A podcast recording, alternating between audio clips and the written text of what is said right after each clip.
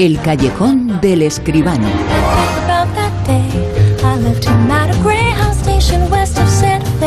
Hoy sueños, eh, muchos eh, sueños, esperanzas eh, son las que tiene, también lo comentamos aquí en La Rosa de los Vientos, hemos hablado mucho de sueños esta noche y hablaremos también de cine. El cine es el mundo de los sueños, el mundo de la expectativa, el mundo de lo bueno y lo malo que nos espera en el futuro. El cine nos presenta lo que somos, lo que somos en apariencia y lo que somos también en el inconsciente, en esas grietas. Bueno, pues el cine también las muestra. Y para algo es el espectáculo más grande del mundo, el séptimo arte, que aquí comentamos es siempre con la actualidad del mundo del cine en El Callejón con José Manuel Esquivano. Muy buenas, ¿qué tal? Hola, buenas noches, Bruno, ¿qué tal? El mundo del cine que eh, bueno, estamos a la expectativa todos los días, eh, todas las semanas, todos los sábados eh, te lo preguntamos. Y todos los sábados, bueno, nos dices, está intentando recuperarse. La taquilla en el mundo del cine como representación del estado de ánimo, en este caso de la sociedad española, pero seguramente es una representación bastante fiable de todo lo que pasa en el resto del mundo. Es verdad, es verdad que sí, y, bueno, ya sabes que yo soy optimista, pero caray, qué trabajo me cuesta dar buenas noticias. No, en, el último fin de semana, en el pasado fin de semana, la taquilla pues se ha quedado más o menos como estaba. Ha habido una ligerísima bajada, pero prácticamente igual. Se perdieron en total 22.000 espectadores en, el fin de semana, quiere decir que eso es prácticamente igual. La taquilla quedó sobre los 500.000 espectadores y los 3 eh, millones 400.000 euros, es decir, igual, prácticamente igual que el fin de semana anterior. Y también como el fin de semana anterior, si lo comparamos con el mismo fin de semana del año 21, la verdad es que estos 3,4 millones de euros en aquel momento eran 434.000, no llegaba ni al medio millón de euros, de manera que comparándolo con el año anterior, pues hombre, vamos mejorando las cosas como son. Afortunadamente, afortunadamente que es así, porque el principio del año pasado, aunque nos hemos olvidado, fue mucho peor que este año. Horrible. Eh, pese al Omicron, eh, pese a todo lo que se ha comentado, pese a toda la información, que por supuesto es eh, muy negativa, pero no tanto como lo era aproximadamente hace un año. Una de cada 100 personas se ha apuntado, más o menos han ido al cine en los últimos tiempos. En las últimas, bueno, en la último fin de semana. Sí, sí, sí. Pero yo estoy casi convencido, te aseguraría, que más de una de cada cien han visto películas. Y no en la televisión, no las que programan las cadenas, pero han visto películas de alguna forma. Yo lo, te lo comentaba la semana pasada. No sé si la pandemia puede cambiar o está cambiando un poco el hábito de ir al cine. Sí, pues no cabe duda, porque es que además, eh, fíjate, si, si, si, miramos un poquito, simplemente las dos primeras películas ¿no? de, la, de la taquilla. La primera ha sido Spider-Man, que lleva no sé cuántas semanas siendo la número uno. Oye, ha hecho 527.000 euros en este último fin de semana, es decir, mucho más que el fin de semana mismo entero del año pasado, ¿no? La verdad es que Spider-Man lleva ya 26 millones y medio recaudados, es un, es un bombazo. Pero la segunda peli es de una película española, La Abuela, la película de terror de Paco Plaza, que ha hecho 510.000 euros de recaudación en 370 pantallas, es decir, 1.380 euros por sala, más que Spider-Man. Quiere decir que hay hay afición, que hay ganas de ir al cine. Lo que falta es que vayamos todo el mundo, lo que tú decías, ¿no? No sé si una de cada cien o algo más, desde luego, pero eso es lo que nos falta, ¿no? Eh, que realmente todo el mundo, toda la gente, todos los espectadores nos demos cuenta de que hay que ir a las salas y nos pongamos al tema, que es que tampoco es tan complicado, ¿verdad? Ya no hay este problema, las salas siguen siendo seguras, el cine es seguro, en fin, hay que ir al cine, Bruno. Hacemos eh, desde luego ese llamamiento desde aquí, desde el callejón, que tiene más actualidad eh, relacionada con el mundo del cine.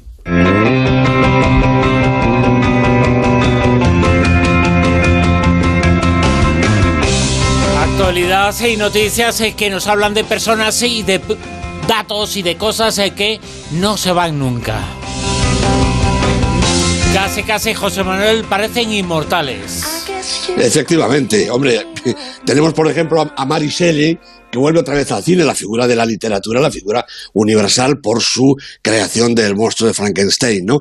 Bueno, recordemos que en el 2017 se estrenó la película de Aifar Mansur, que trataba sobre todo de la relación de Mary con Percy Shelley, con, el que fue su marido, ¿no? Y en el 94, en 1994, Kenneth Branagh rodó su propio Frankenstein de Mary Shelley, una película estupenda, ¿no? Además de las múltiples, infinitas versiones más o menos cercanas a la criatura que pueblan la historia del cine. Bueno, pues la próxima va a ser Mary's Monster, el monstruo de Mary, y estará dirigida por Farren Blackburn, el director del Martillo de los Dioses y de Atrapados. Producen Rose Pictures y Fútbol 73.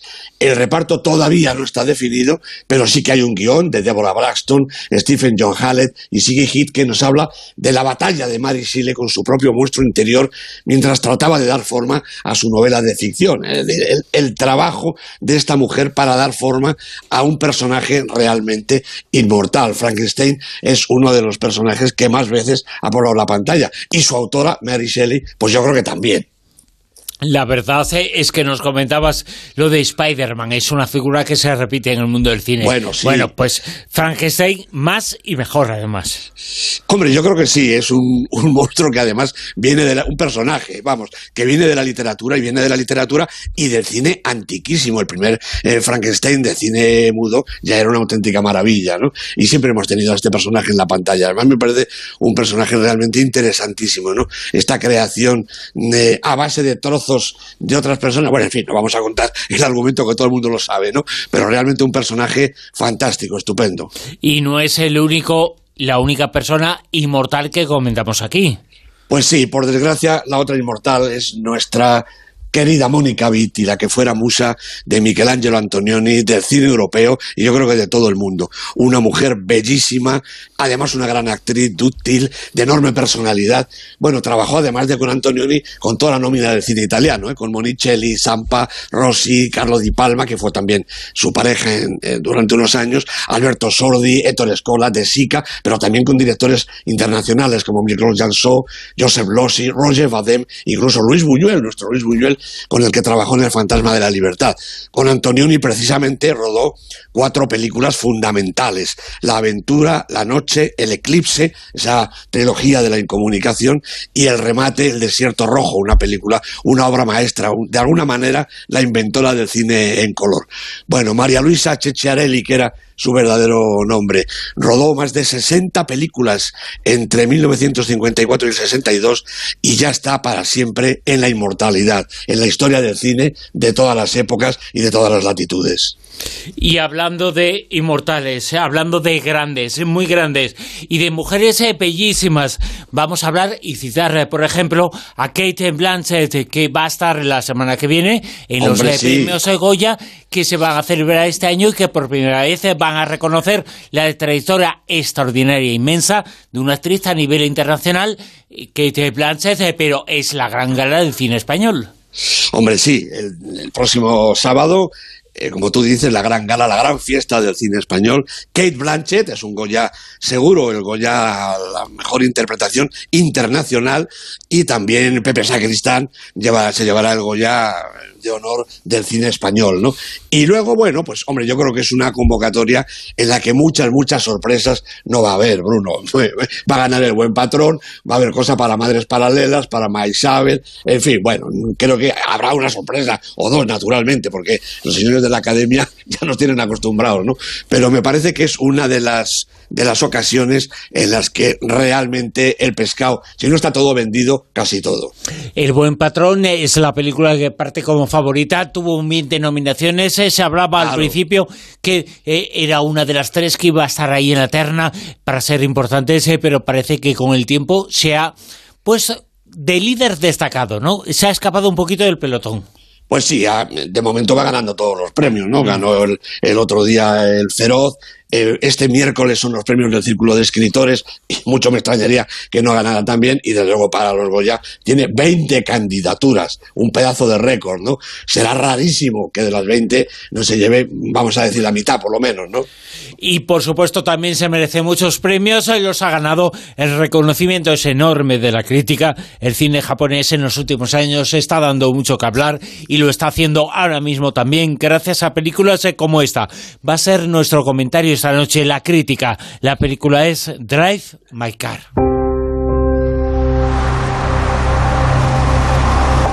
Hemos contratado un chofer para usted, tal como indican nuestras normas. ¿Cómo dice? Su chofer. Soy Misaki Watari. Todavía no he aceptado que sea usted mi chofer estos días. ¿Dice eso porque soy mujer y joven? Koshi Takatsuki.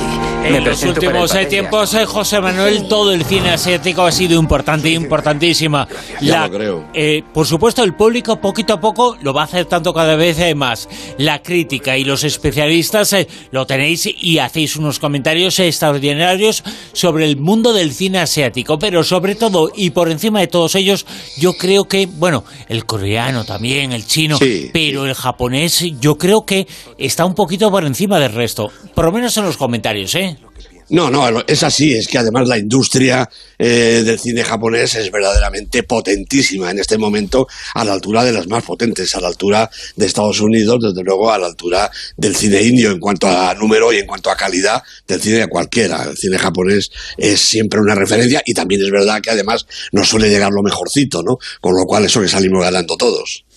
Me estoy acordando ahora de algunas eh, películas, algunos eh, títulos eh, muy comentados, con unos comentarios verdaderamente fantásticos. Las películas de Corea, por ejemplo, claro, Steel Walking. Y por citar quizás la más destacada de todas ellas. Una obra maestra, sin ninguna duda, ¿no? Pero el cine de Corea está lleno de, grandísimas películas, ¿no? De obras maestras también. ¿Y qué podemos decir de Drive My Car? Bueno, pues vamos a decir lo primero de todo que está dirigida por Ryusuke Yamaguchi. Como siempre pido perdón por mi pronunciación porque ya sé que la fonética japonesa no se parece en nada a la grafía escrita, pero en fin. Mira, nadie que nos escuche te va a decir absolutamente nada. si hay alguien que nos escuche que sepa de grafía japonesa, oye, yo estaría encantado. Bueno, pues efectivamente yo lo intento, ¿verdad? La producción es de Akisa Yamamoto, el guion del propio director de Amauchi junto con Taka Masaoe y los protagonistas que son tres actores, dos actores y una, y una actriz destacadísimos y de Toshi Nijima Toko Miura y Reike Kirishima. Bueno, la verdad es que hace apenas tres meses del estreno de La Ruleta de la Fortuna y la Fantasía, ¿no? Y ya está aquí la siguiente película de Amauchi, la nueva revelación del cine japonés. Bueno, podría haber sido al contrario, porque las dos se rodaron casi simultáneamente, pero Drive My Car se estrena después, aunque ya pasó por San Sebastián con apreciable éxito, por cierto.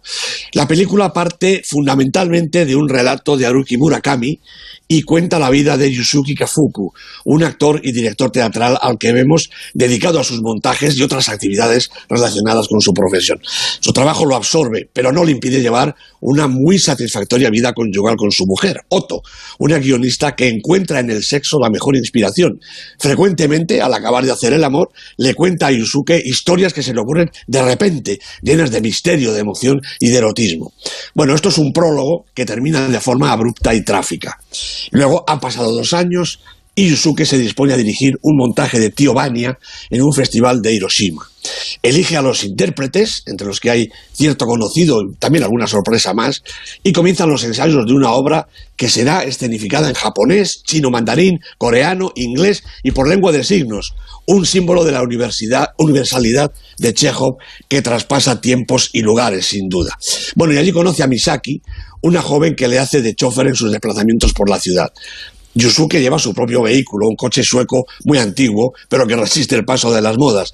Pero la organización del festival no quiere arriesgarse y no lo dejan conducir. En su lugar es Misaki quien lo hace y se revela pronto como una auténtica experta.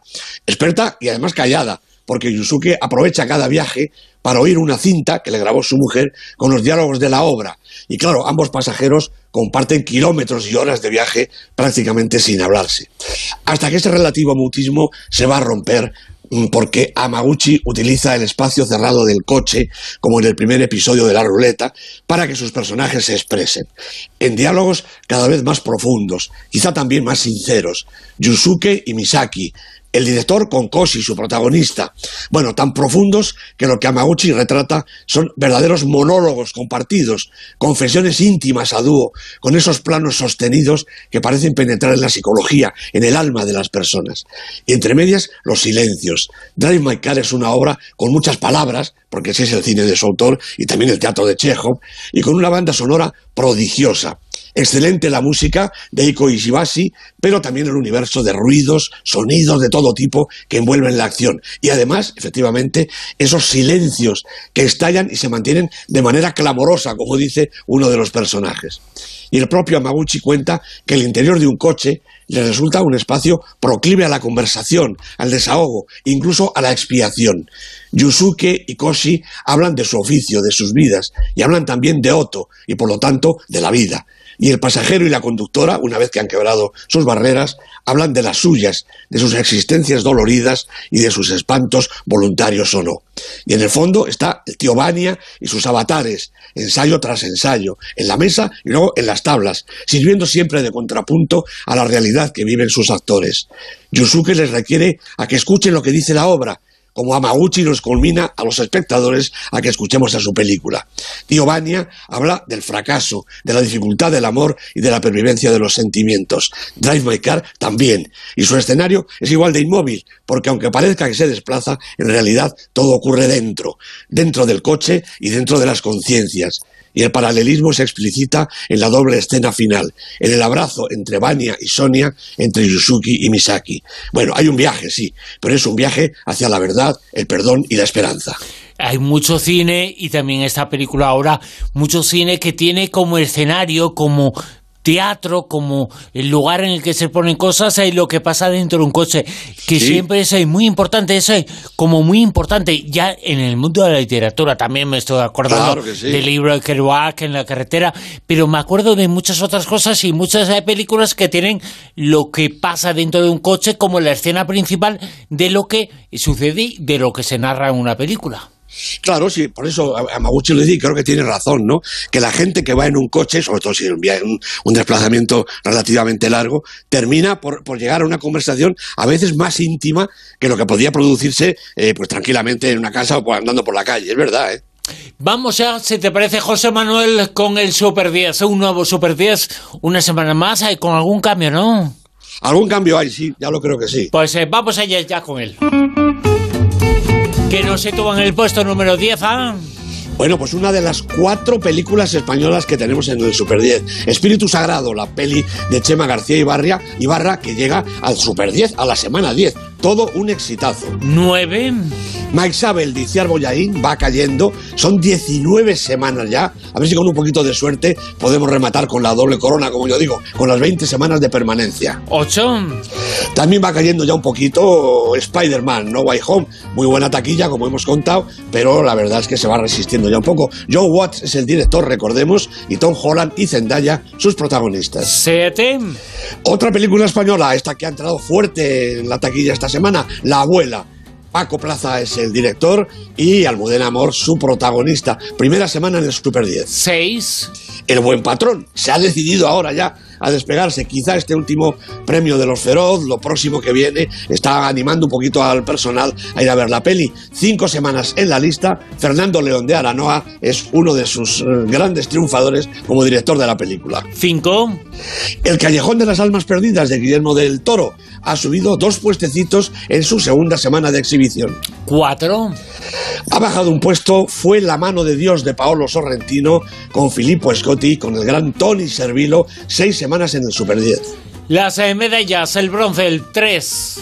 Pues para la crónica francesa, la película de Wes Anderson, que lleva ya 15 semanas en la lista y que sigue siendo una película muy apetecible de ver. Y colgamos en la medalla de plata el número 2.